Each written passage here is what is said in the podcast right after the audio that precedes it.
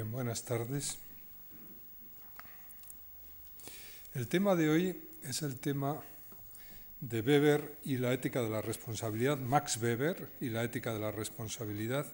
Weber es el hombre que introduce el término Verantwortungsethik, ética de la responsabilidad, el primero que la utiliza y, por tanto, y además lo hace a comienzos del siglo XX y en ese sentido es el primer autor que tenemos que ver antes de desarrollar pues las diferentes vías por las que se desarrolla o por las que camina este concepto a lo largo del siglo XX. Antes de nada, me gustaría hacer un pequeño resumen de la exposición de ayer para conectar con lo que voy a decir hoy. Recordarán ustedes que ayer analizábamos los orígenes y la evolución histórica del concepto de responsabilidad y yo creo que descubríamos algunas cosas un tanto sorprendentes.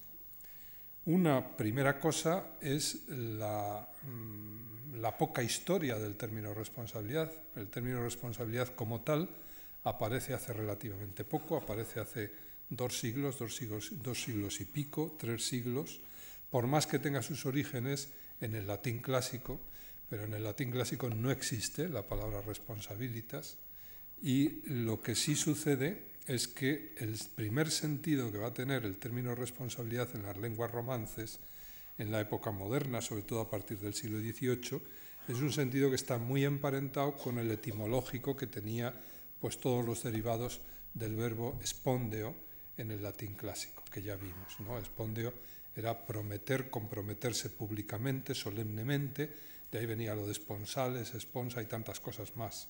¿eh?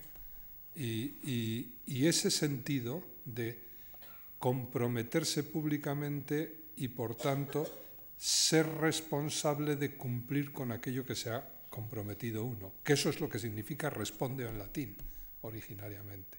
No es responder, sino que es ser responsable de la promesa que uno ha hecho o de, del compromiso que ha adquirido.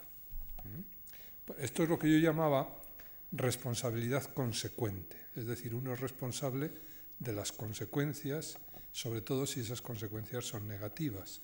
Y de ahí que en el derecho, sobre todo en el derecho moderno, el término de responsabilidad viniera a identificarse con el término culpa o falta jurídica. Y veíamos como, por ejemplo, en la primera definición que da el diccionario de la Real Academia Española del término responsabilidad, a comienzos del siglo XIX y en todas las ediciones del siglo XIX y de comienzos del siglo XX hasta el cambio que introduce en la edición de 1925, el único sentido que tiene el término responsabilidad es este, es el sentido jurídico, y es el sentido jurídico que llamaba consecuente. Es decir, ser responsable pues, tiene el sentido que en derecho tiene cuando se habla de responsabilidad penal, de responsabilidad civil o de responsabilidad administrativa que es la obligación de compensar civil o penalmente o administrativamente por aquellas consecuencias negativas que ha tenido el no haber cumplido pues una norma, una norma jurídica cualquiera. Y lo que veíamos en la segunda mitad de la exposición era cómo este sentido más clásico del término responsabilidad empieza a cambiar a finales del siglo XIX, en los años 70 y 80 del siglo pasado. Y esto se veía pues, en, algunos autores, vimos tres, pero sobre todo dos son los importantes, porque en ellos ya había cambiado el, concepto de responsabilidad. Dos filósofos, un filósofo británico, Bradley, y un filósofo alemán, Nietzsche. Y bueno, como en ellos responsabilidad empieza a adquirir el sentido que va a tener a lo largo de toda la ética del siglo XX. Este sentido que por oposición al anterior yo llamaba responsabilidad antecedente. Es decir, uno no es responsable de compensar por los daños que ha producido al no haber cumplido una ley o cualquier otra cosa, sino que lo que es responsable es de ponderar la situación en la que se encuentra y tomar una decisión adecuada. Por tanto, la responsabilidad es la responsabilidad de elaborar bien la situación y decidir qué es aquello que uno debe hacer. La responsabilidad es anterior al acto y no solo posterior y por tanto necesidad de compensar pues, por aquello que uno ha hecho mal. Bueno, esto es lo que veíamos y lo vimos sobre todo pues, en Nietzsche, como es obvio, y por tanto el proceso que se produce desde finales del 20 o desde finales del 19 de la separación de los conceptos de responsabilidad y culpa, que hasta entonces habían ido estrecha o íntimamente unidos, eh, lo que pasa en derecho penal, cuando se habla de responsabilidad penal. Entonces se separan y entonces empieza a caminar el término responsabilidad por sí mismo, tiene una historia diferente de la historia de culpa. Es la llamada en la literatura responsabilidad sin culpa. Esto no quiere decir que no haya culpa o que no pueda haber culpa. Lo que significa es que el término culpa va a tener su sentido y el término responsabilidad va a tener un ámbito semántico propio y distinto del de la culpa. Habrá culpa, la culpa será siempre consecuente, será posteriori, en tanto que la responsabilidad ahora es responsabilidad a priori y por tanto es distinta. Bueno, una cosa que me quedó por decir, no quise pasarme de la hora, y este, hoy tampoco quiero pasarme de la hora, pero me quedó por decir es que esta, este nuevo sentido de la responsabilidad, la responsabilidad antecedente, que va a ser la típica del siglo XX, en derecho sigue utilizándose la identificación de responsabilidad y culpa o falta, pero en la literatura normal y desde luego en la literatura filosófica y ética el sentido más clásico, más claro hoy del término responsabilidad es el antecedente. Tenemos que responsabilizar a los jóvenes o hay que responsabilizar a nuestros hijos o a la sociedad. Evidentemente, este es el sentido antecedente, es el sentido más nuevo y quizá más interesante. Y es aquel del que se va a ocupar toda la ética del siglo XX. Y entonces tiene también sentido que digamos que la ética del siglo XX, si por algo se caracteriza, es por ser una ética de la responsabilidad. Las, las, éticas anteriores habría que decir que no han podido ser éticas de la responsabilidad, entre otras cosas porque no existía ni el término, el término no estaba acuñado, no tenía un contenido semántico adecuado como para poder soportar eh, ese, sentido que se va a ir desarrollando en las éticas del siglo XX. Bien, lo que digo que me quedó por eh, explicar un poquito ayer es la evolución de este sentido de responsabilidad antecedente a lo largo de la ética del siglo XX. Porque también hay una modulación, hay como dos periodos. Hay un primer periodo que cubre aproximadamente la primera mitad del siglo hasta los años 40, hasta la época de la, primera guerra, perdón, de la Segunda Guerra Mundial, o si se quiere hasta 1950. Probablemente entre 1945 y 1950 está el cambio. En, este medio siglo, en la primera mitad del siglo XX, se escribe muchísimo sobre responsabilidad y sobre ética de la responsabilidad. Lo vamos a ir viendo a lo largo de estas lecciones, pero siempre en un sentido. Lo que preocupa a la filosofía y lo que preocupa a la ética es la responsabilidad individual. Por tanto, yo soy responsable de aquello que hago. Y ya está. Esto es, es decir, esto dicho de otra manera, significa que se enfoca el tema de la responsabilidad desde la teoría de la acción. La acción humana o la acción social, pero en tanto que acción individual es, si se quiere, lo, que se desarrolla a lo largo de la primera mitad del siglo XX son sobre todo teorías, si se quiere, individualistas de la responsabilidad.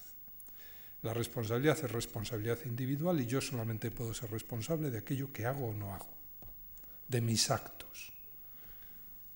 El concepto de responsabilidad va unido al concepto de acción, acción humana. La teoría de la acción, tal como la van elaborando los filósofos y los sociólogos va a ser fundamental para el desarrollo de la teoría de la responsabilidad. En la segunda mitad del siglo XX esto cambia. No cambia totalmente, va a seguir este sentido que es el más eh, añejo dentro de la evolución del término en el siglo XX, pues va a seguir en la segunda mitad del siglo XX, pero adquiere un nuevo sentido. Y además este nuevo sentido nos resulta muy fácil de entender porque nosotros lo hemos vivido y lo estamos viviendo. Si por algo se están caracterizando, se han caracterizado las últimas décadas del siglo XX, es por esta conciencia cada vez mayor que hemos ido adquiriendo todos de que somos responsables no sólo de lo que hacemos, sino también de lo que no hacemos. Somos responsables del medio ambiente, somos responsables de las futuras generaciones, somos responsables de todo. En el fondo, esto, esto, este, esto es curioso porque este fenómeno no se ha dado solo en filosofía o en la literatura ecológica o en ética, sino que se ha dado también en derecho. Por ejemplo, en derecho ha habido un énfasis cada vez mayor en un tipo de responsabilidad civil que se llama la responsabilidad objetiva. Uno es responsable no solo de los actos, de aquello que hace, de sus actos, sino que en el fondo todos somos responsables de todas aquellas cosas que andan mal por ahí. Y por tanto, hay que responder por los daños, sean de quien sean. Si el cosmos va mal, si la naturaleza va mal, si los equilibrios ecológicos están alterados, todos somos responsables de ello y todos tenemos obligaciones respecto a eso. Aunque, aun suponiendo que nosotros no hayamos tenido nada que ver, que es mucho suponer, que no hayamos tenido nada que ver en esa situación.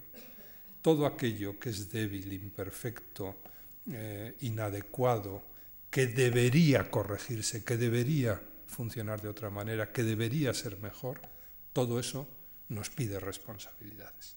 Y entonces se ha ampliado el concepto de responsabilidad de una responsabilidad basada en la teoría de la acción, que va a ser lo más propio de la primera mitad del siglo XX, a, una, a unas teorías de la responsabilidad que son, se, las suele llamar teorías sociales de la responsabilidad, pero más bien habría que llamarlas, y el término está hoy de moda, teorías globales de la responsabilidad. El problema nuevo en toda la historia de la humanidad de la responsabilidad global. Vivimos en una época de globalización y, cómo no, la responsabilidad tenía que, globalizarse. Bien, pues lo que vamos a ver hoy es el, autor, como les decía, en que el término ética de la responsabilidad entra en acción. De hecho, en Nietzsche o en Bradley o los autores que vimos ayer, pues aparece el término responsabilidad, pero no aparece el término ética de la responsabilidad. La expresión ética de la responsabilidad, que yo sepa, la primera vez que se formula es el año 1919 y no la formula un filósofo, la formula un pensador y un gran pensador, probablemente el pensador más, no sé si el más importante, porque Alemania tuvo muchos pensadores importantes en el cambio de siglo, pero uno de los más influyentes tanto en la vida política como en la vida cultural alemana del cambio de siglo, que fue Max Weber, uno de los padres de la sociología moderna. Eh, Max Weber mm, falleció el año 1920 y el año 1919, unos meses antes de fallecer, pronunció dos famosas conferencias ante la Asociación Libre de Estudiantes de la Universidad de Múnich y esas conferencias son unas conferencias famosas. Una se titula Wissenschaft als Beruf, la ciencia. Eh, se, se, traduce a veces como vocación o como profesión. El término Beruf, que es un término fundamental en toda la obra de Weber, permite esas dos traducciones. Ruf en alemán es llamada, ein Ruf es una llamada,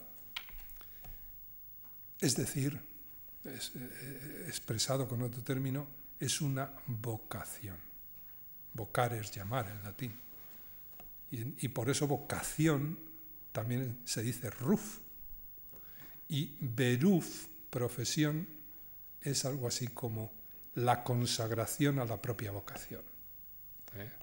De tal manera que el término tiene connotaciones y orígenes religiosos, como es evidente, de ahí el concepto de vocación religiosa, pero luego se seculariza, como todos estos términos, y acaba convirtiéndose en el problema de las profesiones laicas. Como saben ustedes, este tema a Max Weber le preocupó enormemente y el año, me parece que fue en 1905, publicó un libro muy famoso, muy leído, también muy discutido, como es obvio, que se llama El protestantismo y el origen del capitalismo, donde analiza con todo detalle esto de el concepto de vocación o profesión, RUF y beruf.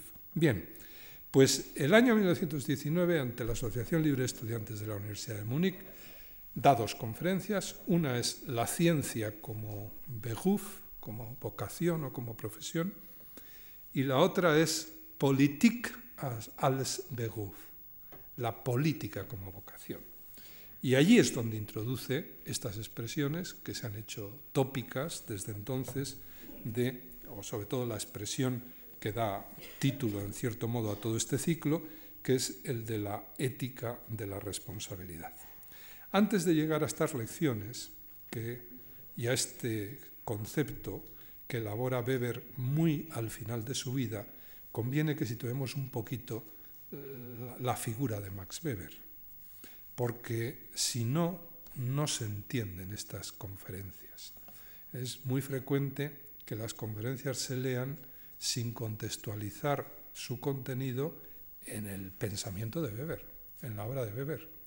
Y entonces se producen, creo yo, graves distorsiones en la interpretación del texto. Entonces voy a hacer un pequeño esfuerzo, muy breve y muy sintético, pero para situar la obra de Weber y poder entender, si es posible, estos términos en el sentido que creo yo que tienen en la obra de Weber, porque esto luego nos va a servir para el futuro, para las próximas lecciones mucho. Weber es un hombre que nace en 1864, a mediados del siglo XIX, muere joven, muere, el año 1920. Además, fue un hombre enfermo y complicado en su vida, a pesar de que fue un hombre enormemente querido.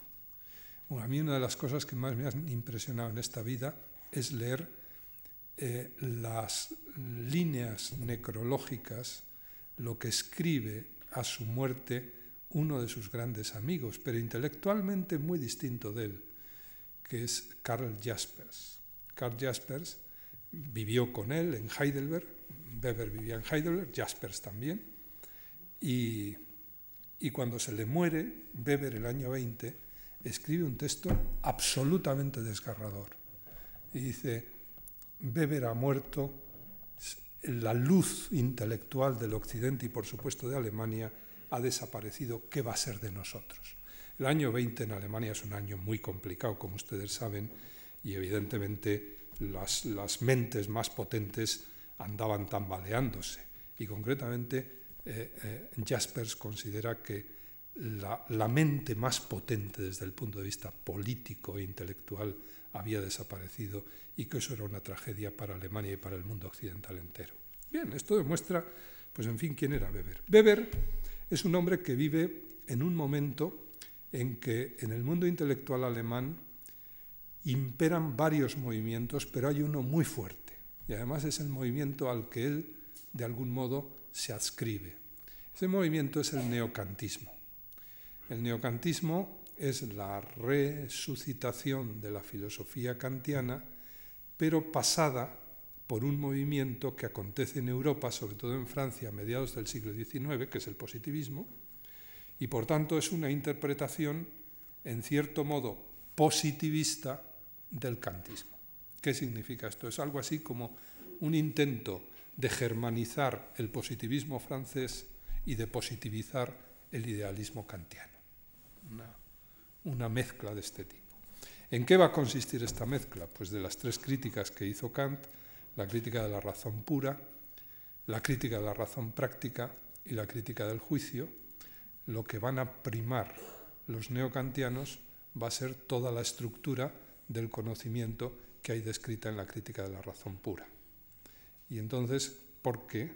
¿Por qué? Pues porque la estructura del conocimiento de la crítica de la razón pura es la que permite decir, le permite definir a Kant qué es lo que entiende por pensamiento científico.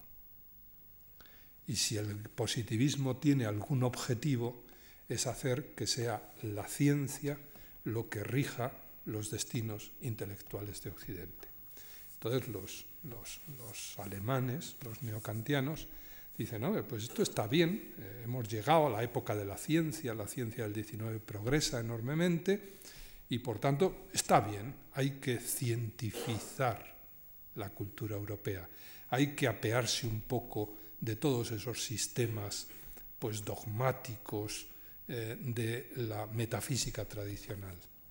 Pero, para nosotros ciencia es lo que Kant ha establecido en la crítica de la razón pura. Y por tanto, nosotros no vamos a ser científicos, no vamos a definir la ciencia al modo como la definía Comte, sino que tenemos nuestra propia definición de ciencia, que la da Kant.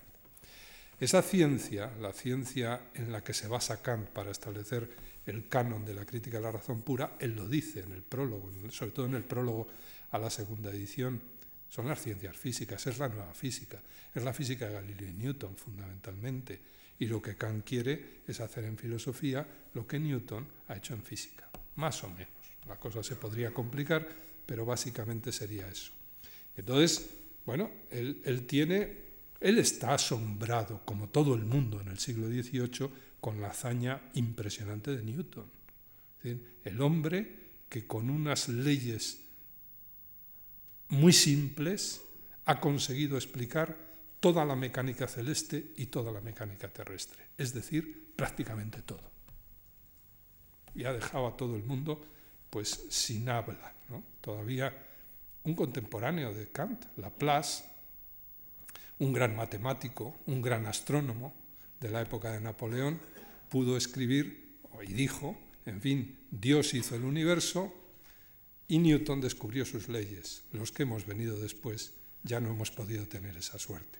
Es esa especie de admiración absoluta ante lo, lo espléndido de las ecuaciones de Newton. Claro, Kant lo que hace en la crítica de la razón pura es establecer el canon de la ciencia natural, de las ciencias de la naturaleza. Hay otro campo enorme que son las ciencias de la cultura, la sociología, la antropología. ¿Y eso cómo, cómo, se convierte en científico? Este es un tema que, que, se lo plantea Comte en Francia, que se lo plantean claramente los neocantianos en Alemania, concretamente los neocantianos que son compañeros de, Weber en Heidelberg, la llamada Escuela de Baden. Y entonces van a crear, junto a las llamadas Naturwissenschaften, que tienen sus reglas, otro conjunto de ciencias que va a llamar, por ejemplo, Rickert, las Kulturwissenschaften, las ciencias de la cultura. Otros, eh, la corriente que procede de Dilthey, las va a llamar Geisteswissenschaften, ciencias del espíritu pero son las que no son ciencias de la naturaleza. Y entonces la gran tarea de los neocantianos es convertir el estudio de la cultura en un estudio científico. Esto es problemático. ¿Por qué es problemático? Pues porque lo que pasa en la naturaleza se puede explicar mediante, por ejemplo, ecuaciones matemáticas. Pero la cultura tiene otra lógica.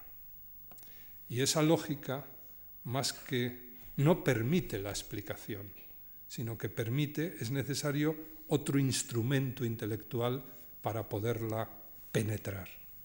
Y ese instrumento intelectual es el que Weber y otros va a llamar comprensión. La cultura y las ciencias de la cultura son ciencias comprensivas, a diferencia de las ciencias de la naturaleza, que son ciencias explicativas. Entonces Weber lo que quiere es convertir la sociología en una ciencia. La sociología es una parte de la cultura, es el estudio de las sociedades humanas y por tanto es un fenómeno cultural. Convertirlo en una ciencia. Y para ello cree que es necesario establecer un método. Y ese método es la comprensión, la Verständnis. Hay que comprender. Los fenómenos humanos se comprenden, los fenómenos de la naturaleza se explican. ¿Qué es lo que se comprende de los fenómenos humanos? ¿Por qué los fenómenos humanos hay que comprenderlos a diferencia de lo que sucede con los fenómenos de la naturaleza? Pues porque los fenómenos humanos tienen que tener sentido. Los fenómenos humanos tienen que estar hechos, si son humanos, porque claro, hay muchos fenómenos de los hombres que no son humanos. Si yo voy sonámbulo y hago tal cosa, ese sería, esto es lo que llamaban los escolásticos un acto del hombre, pero no un acto humano. No, no. Los fenómenos estrictamente humanos, plenamente humanos, tienen que ser acciones con sentido. Y el sentido, lo único que podemos hacer es intentar comprenderlo. Por tanto, la comprensión es el objetivo, es el método básico de las llamadas ciencias de la cultura. Y esto es lo que se va a proponer Weber. Weber, de hecho, es el padre de una sociología que se llama sociología comprensiva. La comprensión es el gran método para entender los fenómenos sociales. Para entender qué, y aquí viene el segundo término, que está relacionado con lo que yo exponía antes, la acción social. Lo que a él le interesa como sociólogo es el estudio de la acción, de la acción humana y concretamente de la acción social. Esto permite entender cómo define Weber el concepto de acción humana. Hemos dicho que todas estas teorías de la primera mitad del siglo son teorías de la acción y que el concepto de responsabilidad se define dentro del contexto de lo que es la acción humana y la acción social. No es un azar que sea un sociólogo interesado por la teoría de la acción el que introduce el concepto de ética de la responsabilidad y lo pone a funcionar en todo el siglo XX. ¿Y cómo define Weber la acción? Pues lo define al comienzo de su gran obra, es una obra impresionante donde están los principios metodológicos de toda su actividad.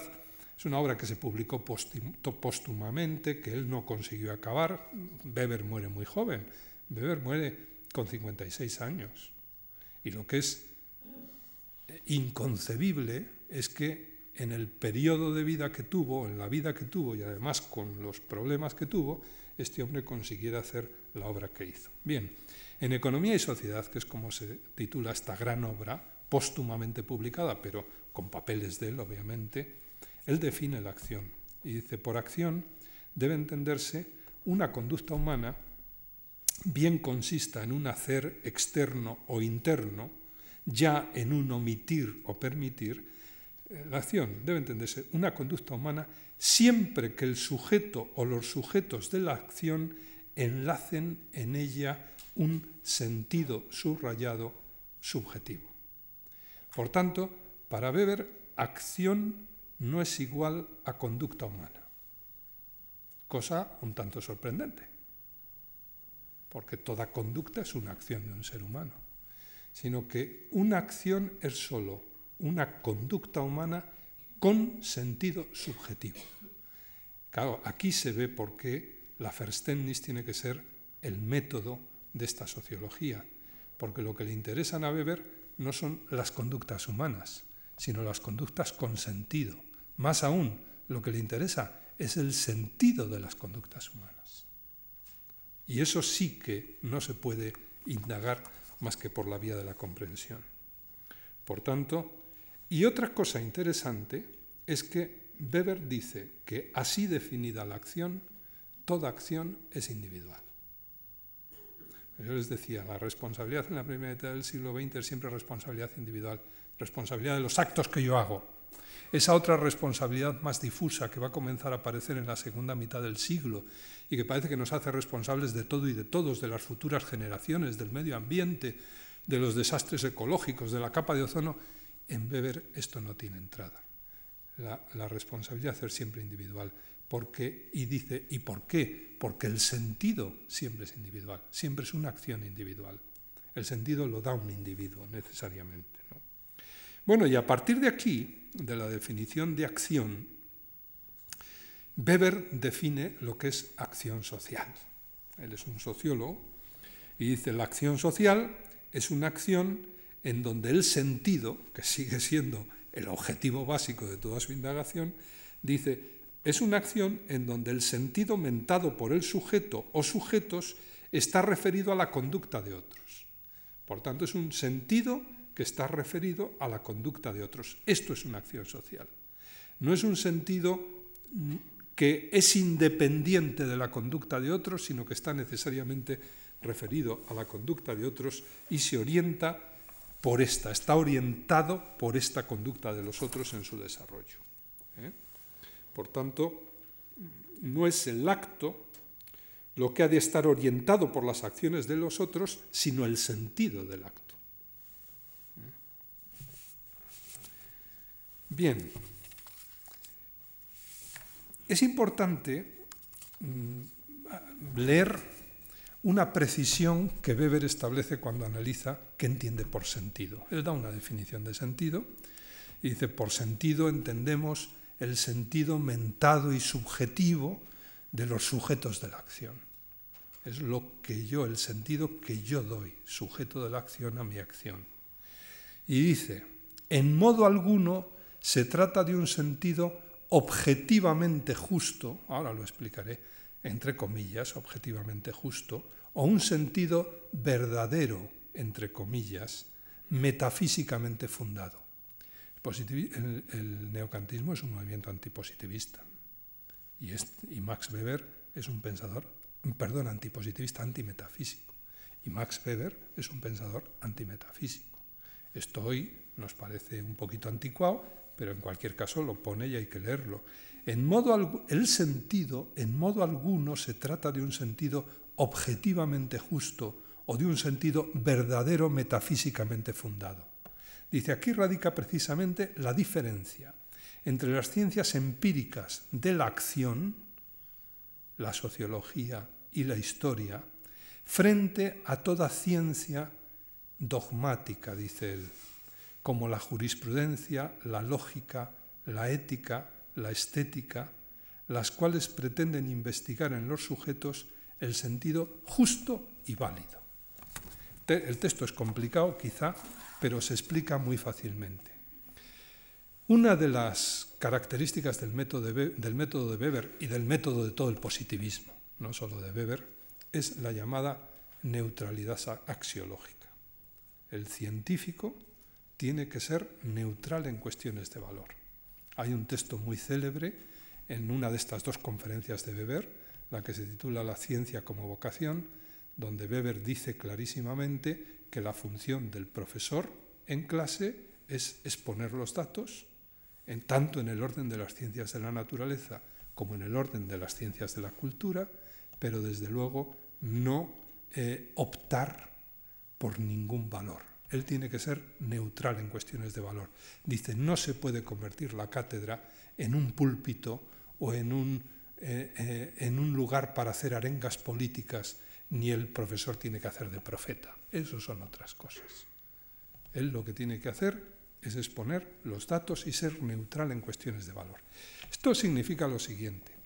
Las ciencias de la cultura, como tratan acciones con sentido, juegan con valores.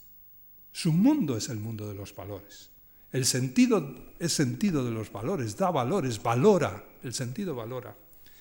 Pero una cosa es tratar con valores y otra cosa es optar por ciertos valores. Y lo que Weber distingue muy bien es lo que tiene que hacer el científico social o el científico de la cultura, que es tratar con valores, comprender valores, pero sin tomar partido por los valores. Él tiene que ser neutral en cuestiones de valor. Y entonces, ¿quién no tiene que ser neutral? Ah, pues todos los demás. Es decir, ese mismo profesor, cuando está fuera de su cátedra, pues hará otras cosas, tendrá sus opciones políticas, luchará por ellas, o sus creencias religiosas, o sus opciones morales. Ese es otro tema. Pero no se puede confundir lo que es ciencia, que debe ser neutral. Vuelvo a repetir que esto fue típico del positivismo. Hoy no se acepta. Hoy hay toda una literatura en contra de esta posición positivista, pero en fin, Weber es un hombre que es heredero del positivismo y, asume esto. Entonces, él como sociólogo lo que va es a tratar de entender el sentido de los actos, las acciones con sentido en tanto que acciones estrictamente humanas, y va a tratar de comprenderlas, pero no de optar por ellas o de decir cuál es mejor o peor, o cuál es la verdadera y cuál es la falsa. Ese es un tema que debe quedar para otros. Debe quedar para los políticos, para los moralistas, para los sacerdotes, para los profetas y, demás gente. Bien, esto es importante. ¿no? Por tanto, la ciencia no es, dice él, dogmática. ¿En qué sentido? En el sentido de que no va a afirmar un valor como auténtico negando validez a los demás, sino que simplemente va a tratar de comprender el sentido de los acontecimientos. esta comprensión, dice Weber, se hace por vía intelectual, dice, pero se hace también por vía que llama endopática, por vía emocional.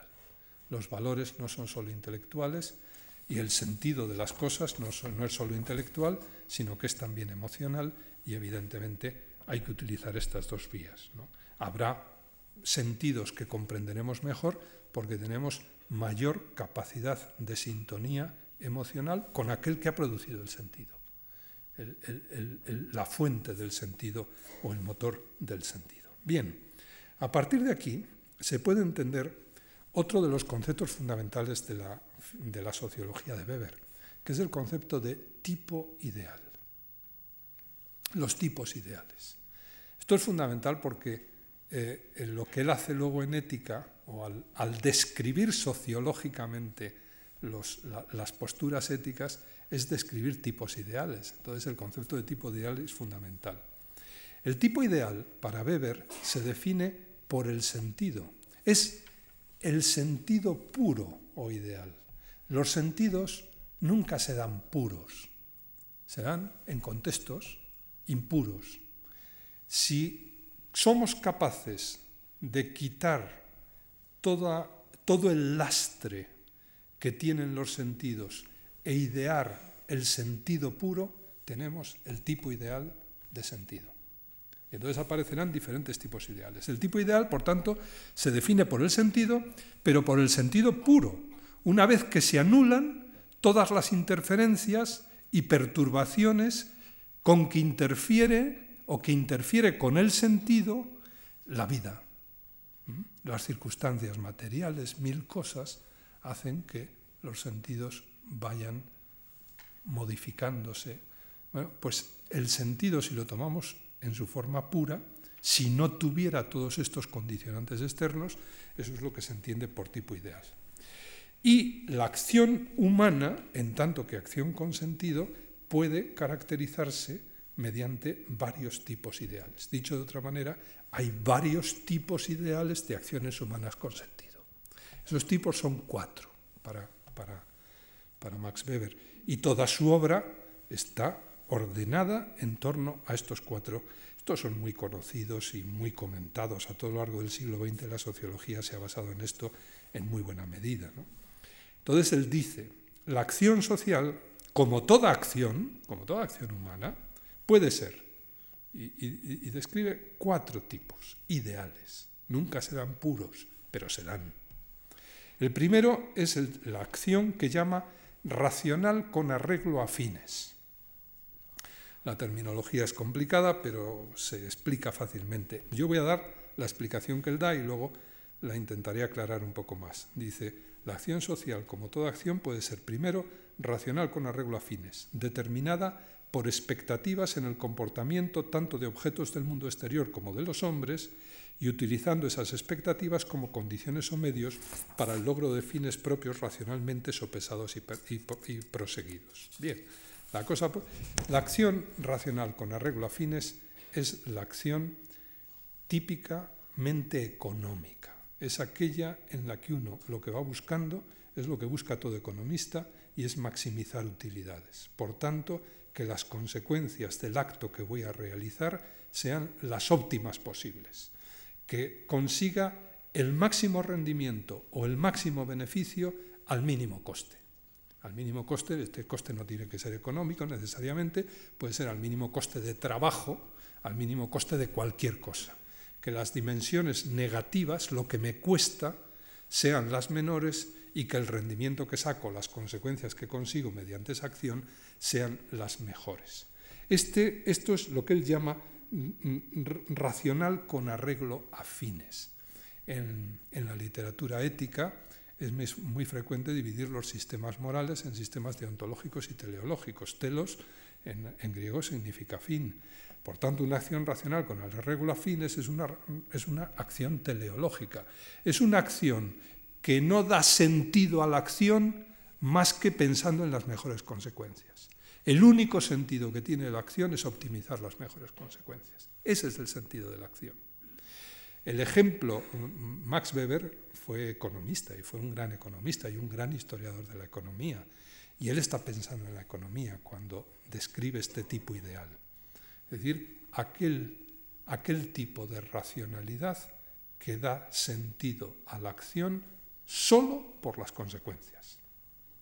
El sentido lo dan las consecuencias, la maximización de utilidades o el principio de utilidad, que es el principio básico de la ciencia económica, como ustedes saben muy bien. Bien, este es el primer tipo de acción. Hay otro tipo ideal de acción, el segundo, que él llama racional con arreglo a valores. En el tipo de acción económica, Weber dice que no hay valores. Cada uno dirá, hombre, pero si quieres optimizar tendrás que optimizar algo. Si quieres las mejores consecuencias, habrá algo que estás valorando. Pero Weber dice, claro, pero es que lo que estamos optimizando son los deseos subjetivos del individuo. Es decir, porque son acciones individuales con sentido. Yo lo que quiero es ganar el máximo dinero, tener la máxima comodidad. Esa es la maximización. En tanto que los valores no son eso, no son meras sensaciones subjetivas. Los valores tienen una cierta objetividad, esto los neocantianos lo trabajaron mucho, y por tanto valores es algo distinto. La acción racional con arreglo a fines no tiene valores. Es una acción puramente racional que busca optimizar consecuencias. Pero hay otro tipo de acción, que es la acción racional con arreglo a valores. Y dice, él lo explica, dice, está determinada por la creencia consciente en un valor, ético, estético, religioso o de cualquier otra forma, como se le interprete ese valor. Esto era un, guion, ¿no? Entre guiones está, por tanto, quitando los guiones, lo que dice la frase es determinada por la creencia consciente en el valor propio y absoluto de una determinada conducta, sin relación alguna con el resultado. No es una acción teleológica, como era la anterior, con relación exclusiva con el resultado, sino que aquí la acción, el sentido de la acción viene definido no por las consecuencias, sino por los valores. Yo hago esto por valores, porque creo que es bueno, porque creo que, por lo que sea, un valor moral, un valor estético, el valor del tipo que sea. Y el valor siempre es a priori, no es a posteriori. Por tanto, serían acciones que dentro de la clasificación que hizo Broad de los sistemas morales habría que llamar no teleológicas, sino deontológicas. Están basadas en unos valores que se nos imponen como absolutos y que, y que dirigen nuestra acción, dan sentido a nuestra acción. ¿eh? Tercer, estas acciones también existen, son acciones ideales. Son tipos ideales, ¿por qué? Porque a lo mejor están luego mezclados todos pero al menos idealmente podemos purificar los tipos de sentidos y por tanto diferenciar los tipos de acciones. Hay otra tercera acción, otro tercer modo de acción social, que él dice que es la acción afectiva, la que está regida por sentimientos. Dice, es una acción especialmente emotiva, determinada por afectos y estados sentimentales actuales. Y hay una cuarta acción, y no hay más, otro tipo ideal de acción que llama Weber la acción tradicional, que está determinada, dice, por una costumbre arraigada, por la tradición. Bien, de, estos cuatro tipos de acción social, que luego en la práctica estarán mezclados de todas las formas posibles, él considera que sólo los dos primeros son tipos de acción con auténtico sentido humano. Porque claro, la acción afectiva para él es una acción humana, pero que está en la linde de lo que casi no es una acción humana. Porque muchas veces los sentimientos, como que se nos imponen antes de que nosotros podamos gobernar la acción y darla sentido.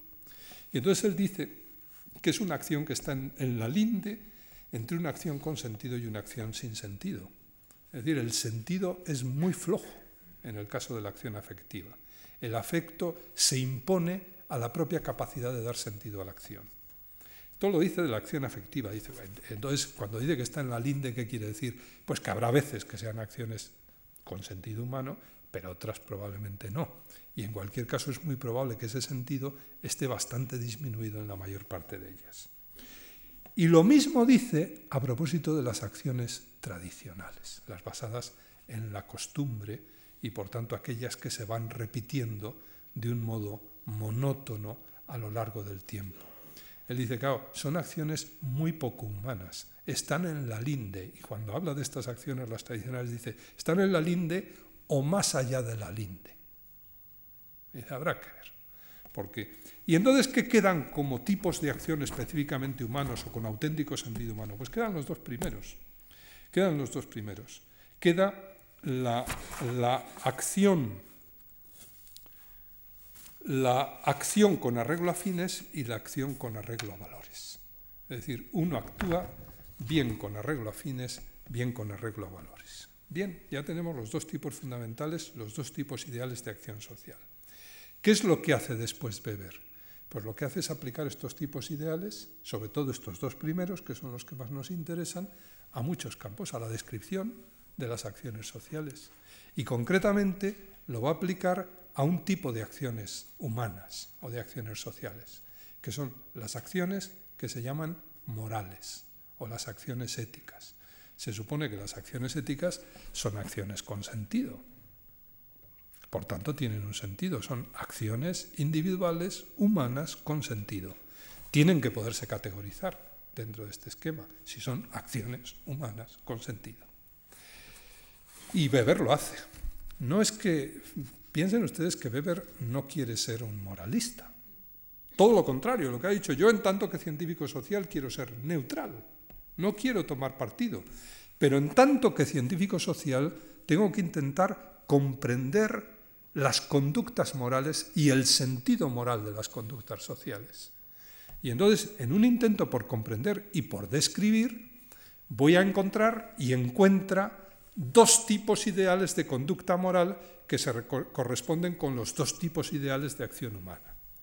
Y esos dos tipos ideales, uno es lo que él llama en, las conferencias del año 19 en Múnich, lo que llama ética de la convicción. Hay un, tipo ideal de ética que sería la ética de la convicción. Eh, ¿Qué es ética de la convicción para beber? Es aquella que está regida por valores absolutos. Valores que a uno se le imponen absolutamente y por tanto que tiene que realizar. Quien está convencido de un valor religioso, político, del tipo que sea, y es consecuente y da sentido a su vida desde ese valor religioso político, lo que intentará es realizar ese valor religioso político, habría que decir, caiga quien caiga. Este es el tipo ideal, caiga quien caiga. Luego, en la realidad, pues probablemente las cosas se dulcifican, pero si el tipo se toma como tipo puro, es realizar el valor en toda su pureza sin tener en cuenta las consecuencias, porque las consecuencias no forman parte de este tipo ideal. Este es un tipo deontológico, no teleológico, decíamos hace un momento, y por tanto su función es hacer que eso se realice. ese, es el sentido de la acción y en el fondo el sentido de la vida. Como ejemplos él pone pues, los grandes fundadores de religiones o los grandes fundadores de órdenes religiosas o los grandes políticos o los grandes generales. Es decir, estas personas que han empeñado su vida y han dado su vida, muchos de ellos, por hacer realidad un valor que consideran absoluto y que domina su acción y su vida. Esta es la llamada ética de la convicción, que es un tipo ideal que les pone el año 19. Tiene que haber otro tipo ideal correspondiente al otro tipo de acción social o humana. Decíamos que había dos acciones, había cuatro, pero sobre todo dos importantes, la acción social con arreglo a fines y la acción social con arreglo a valores. La ética de la convicción es la versión ética de la acción social con arreglo a valores. Tiene que haber una versión ética de la acción social con arreglo a fines. Cuando uno analiza el texto de las conferencias de Weber, se da cuenta que ese otro tipo no aparece o aparece de una manera un poco extraña. Y este es un fenómeno muy curioso. Cuando Weber estaba escribiendo el texto de las dos conferencias, la conferencia fundamental para esto, que es la política como vocación, Él, frente a la expresión Gesinnung Ethik, ética de la intención o de la convicción, utilizó, creó otra expresión, que es la que haría de, contrapeso, que es Macht Ethik, ética del poder. Lo escribió y está, el manuscrito se conserva y está escrito, Macht Ethik.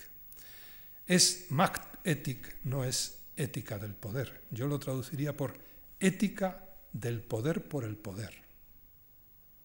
Es la ética, y él esto lo describe muy ampliamente en la política como vocación.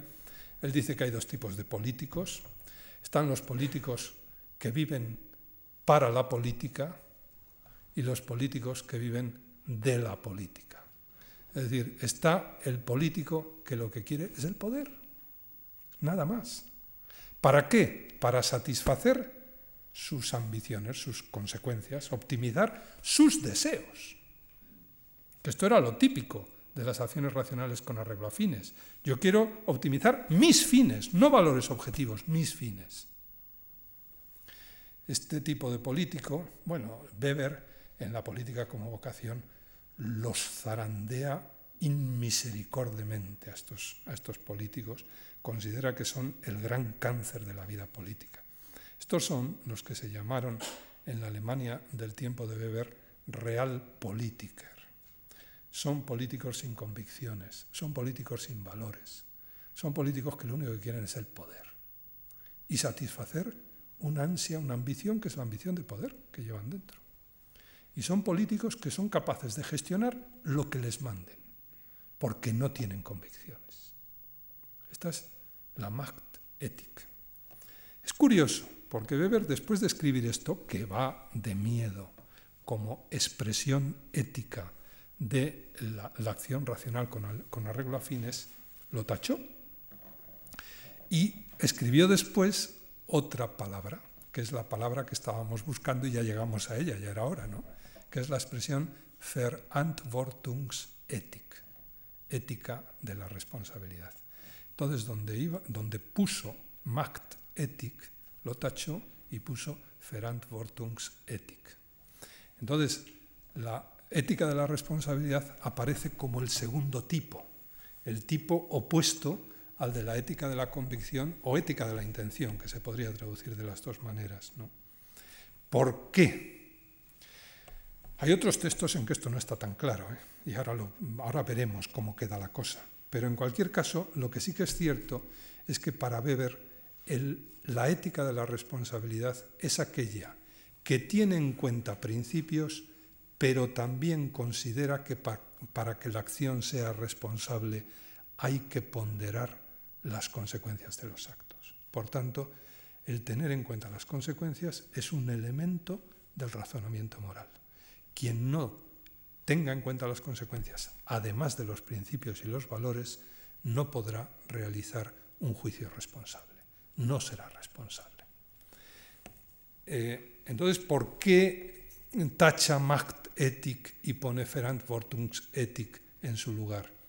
Bueno, porque él la ética de la convicción la ha definido de una manera muy precisa, y es aquel político, en el caso de los políticos, o aquella acción humana, en el sentido general, que se rige por los valores en tanto que absolutos sin tener en cuenta las consecuencias para nada.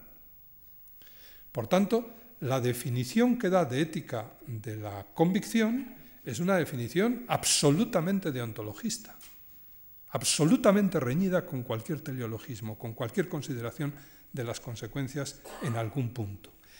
Claro, la Machtethik era aquella que se iba a regir solo por las consecuencias, por mis intereses, sin tener en cuenta valores. La ética de la responsabilidad en qué consiste? La ética de la responsabilidad tiene en cuenta valores, dice Max Weber, pero también tiene en cuenta las consecuencias. Entonces, el fenómeno que se produce en Max Weber es el siguiente. Para él, la Machtethik no es ética. No es ética, es la antiética. Esto es lo que luego la Escuela de Frankfurt, tremendamente influida por Weber, eh, acuñó con el término de racionalidad estratégica. Son las personas que están siempre buscando cómo nadar y guardar la ropa en provecho propio. Es la racionalidad, la definición de racionalidad inmoral. Esto puede parecer una broma, pero es la racionalidad más frecuente en el mundo político. Y por tanto tiene una enorme importancia desde el punto de vista sociológico y desde el punto de vista teórico y práctico. Por tanto, eh, Max Weber considera que la Machtethik no es ética, sino que es la Macht, eh, la, ética, la antiética, no la ética. La ética que puede ser ética teniendo en cuenta las consecuencias es lo que él llama ética de la responsabilidad. Y ese es el, ese es el cambio que introduce. Bueno, después de esto, a mí me gustaría leerles un pequeño texto, voy a acabar inmediatamente, pero un texto que yo tengo que decirles que desde que lo leí la primera vez, a mí me conmueve, me parece un texto increíble. Y quiero transmitírselo, por si a ustedes les sucede lo mismo. Dice Weber en la conferencia La política como vocación. Dice, cuando veo aparecer súbitamente a los políticos de la, convicción, ahora no está hablando de los oportunistas, de los políticos, estos que van buscando el poder, por el poder. A esos ya los ha zarandeado inmisericordemente a lo largo de muchas páginas. No, no. Ahora con los que se enfrenta es con los políticos de la convicción. Los políticos con valores. No son los real los que van regateando. No, no, son los políticos con convicciones. Cuando veo aparecer súbitamente a los políticos de la convicción en medio del desorden, gritando, el mundo es estúpido y abyecto, pero yo no. La responsabilidad por las consecuencias no me corresponde a mí. un político de la convicción es el señor que está convencido de sus ideas y que está dispuesto a imponer sus ideas aunque muera todo el mundo, porque las consecuencias no le importan. Esa es la definición ideal que hemos establecido. cuando veo a estos señores que en medio del desorden empiezan a gritar, el mundo es estúpido y abyecto, pero yo no. La responsabilidad por las consecuencias no me corresponde a mí, sino a los otros para quienes yo trabajo y cuya estupidez o cuya abyección yo extirparé. Aquí acaban las comillas.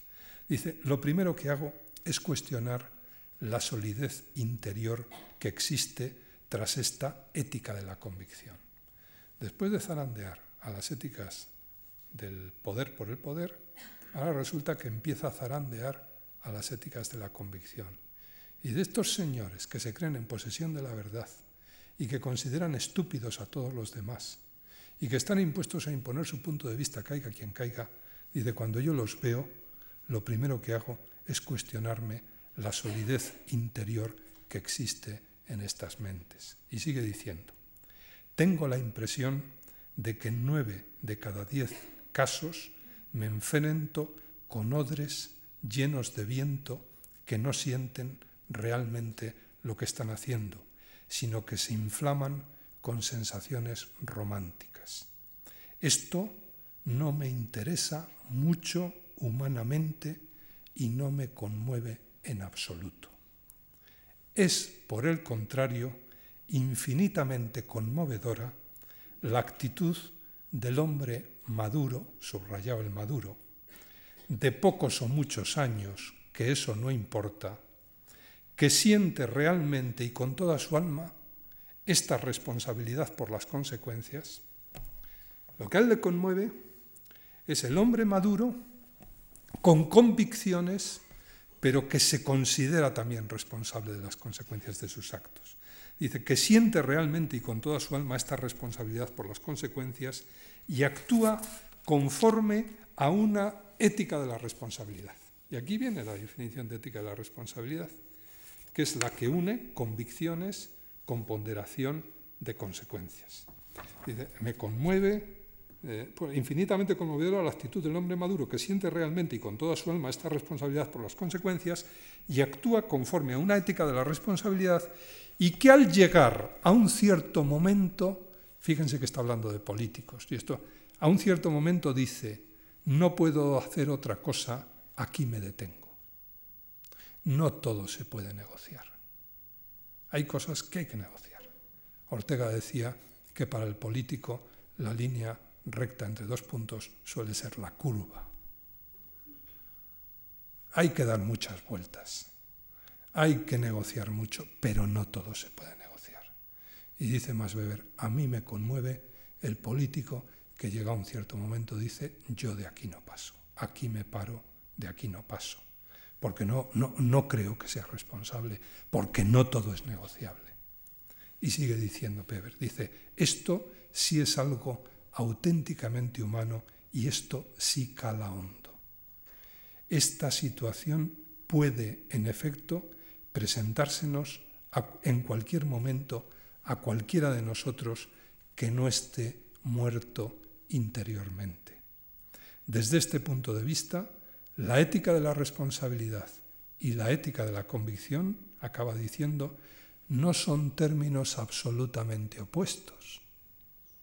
Cuando el político dice, aquí me paro, de aquí no paso, está respondiendo a convicciones. Dice, desde este punto de vista, la ética de la responsabilidad y la ética de la convicción no son términos absolutamente opuestos, sino elementos complementarios que han de concurrir para formar al hombre auténtico, al hombre que puede tener vocación política. Bueno, este párrafo a mí me parece interesante por varios motivos. En primer lugar, porque Weber demuestra claramente en él que está pensando en la política, en la ética política, que es de lo que está hablando. ¿no? Y en segundo, porque considera que hay dos extremos claramente, hay dos tipos ideales, pero unilaterales y fanáticos. El de los políticos que actúan por pura convicción, caiga quien caiga, es decir, por puros principios o por puras ideas, y el de aquellos otros que actúan solo por interés, por propio interés, por deseo de poder, por sentimientos estos últimos, dice, son los que viven, como decía antes, los que no viven para la política, sino que viven de la política. Los tales se dejan llevar por la pura racionalidad estratégica, que luego dijo la Escuela de Frankfurt, a diferencia de los primeros, que se atienen solo a las convicciones sin ponderar las circunstancias. Weber considera que la virtud está en el medio. Y entonces hay que decir que el término ética de la responsabilidad es un tipo ideal pero intermedio. No es, esto es interesante porque generalmente cuando se describe los tipos de ética de Weber, lo que se describen son dos tipos de ética y hay tres tipos de ética. Y solamente entendiendo los tres tipos de ética se puede ver el papel que juega la ética de responsabilidad en todo este juego, en toda esta articulación. Entonces, eh, Weber considera que la virtud está en el medio, este medio es el de la ética de la responsabilidad, que no abjura de los principios ni de los valores, pero que tampoco los absolutiza hasta el punto de excluir por completo el peso de las consecuencias. Un político o una persona responsable no podrá decir fiat justicia pereat mundus. La persona responsable llega a un momento en que dice, no puedo hacer otra cosa, aquí me detengo. Weber, esta frase que cita Weber entre comillas, no es de Weber. Esta frase es una frase atribuida a Lutero y absolutamente conocida por los niños de la escuela primaria en toda la cultura protestante alemana. Cuando Lutero fue a la dieta de Worms a, enfrentarse con el emperador, y a explicar lo que es el año 1521, es el comienzo de la Reforma Protestante. ¿no? Lutero parece que no es cierta, que no lo dijo, pero en cualquier caso la tradición la ha convertido en una frase de Lutero. Lutero dicen que dijo, hoy se sabe que no lo dijo, Ich kann nicht anders, no puedo hacer otra cosa. Hier este ich, aquí me planto. Y ya no paso.